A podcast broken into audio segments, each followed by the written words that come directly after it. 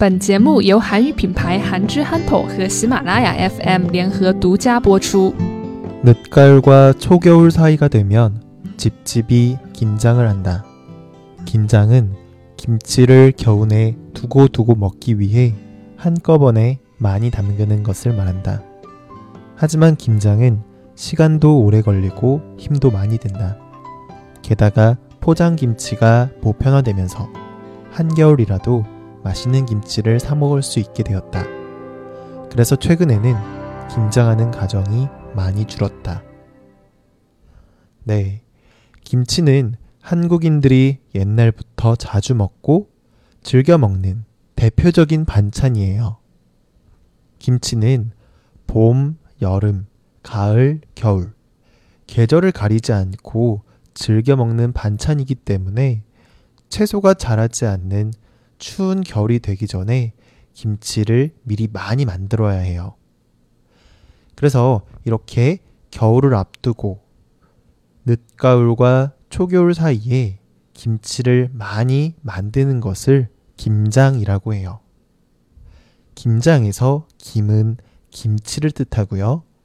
장은 담그다라는 의미를 갖고 있어요. 담그다라는 표현은 물에 넣다라는 표현으로도 사용하지만 김치를 만들 때 재료들과 배추들을 잘 섞고 잘 익도록 넣어두는 것을 담그다 라고 표현하기도 해요. 쉽게 생각하면 담그다 라는 표현이 뭔가에 넣어둔다 라는 것이라고 이해해도 쉽게 이해할 수 있을 것 같네요. 아무튼 이렇게 보관을 하는데 배추를 한 포기, 두 포기만 만드는 게 아니라 보통 배추 한 100포기 이상을 이용해서 김장을 했었어요.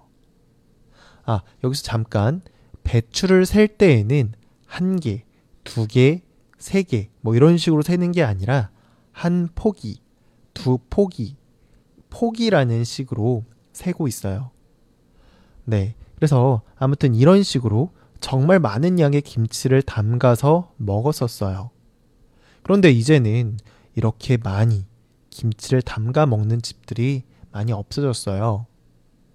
옛날에는 김치 재료가 겨울에는 나지 않으니까 미리 김치를 많이 만들어 먹었지만 이제는 겨울에도 채소가 나오고 또 대량으로 만들어서 음, 상시적으로 많이 파는 포장김치가 보편화되어 가지고 굳이 김장을 안 해도 겨울에 김치를 충분히 먹을 수 있게 되었어요. 게다가 김장을 한 번 하려면 정말로 많이 힘들고 시간도 오래 걸리거든요.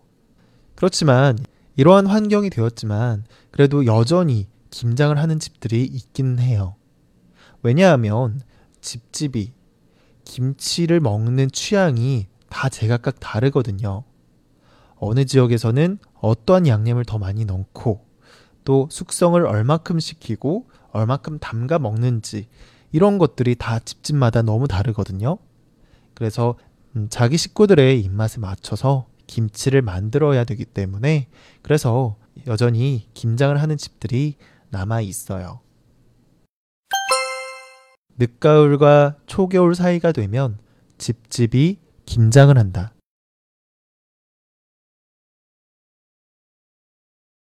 늦가을과 초겨울 사이가 되면 집집이 김장을 한다.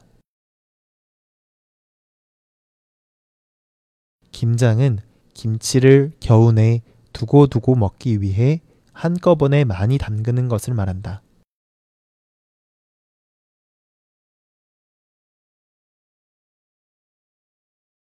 김장은 김치를 겨우내 두고두고 먹기 위해 한꺼번에 많이 담그는 것을 말한다.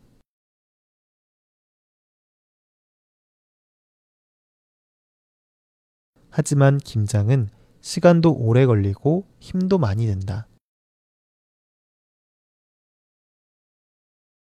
하지만 김장은 시간도 오래 걸리고 힘도 많이 든다.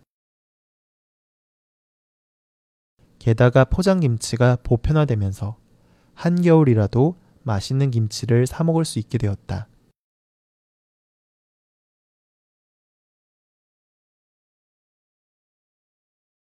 게다가 포장김치가 보편화되면서 한겨울이라도 맛있는 김치를 사 먹을 수 있게 되었다.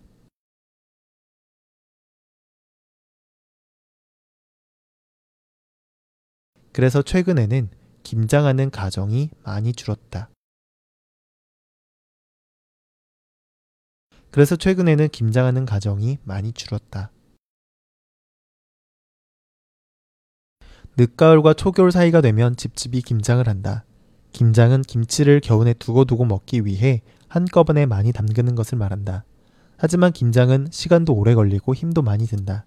게다가 포장 김치가 보편화되면서 게다가 포, 게다가 포장 김치가 보편화되어서 한겨울이라도 맛있는 김치를 사 먹을 수 있게 되었다. 그래서 최근에는 김장하는 가정이 많이 줄었다.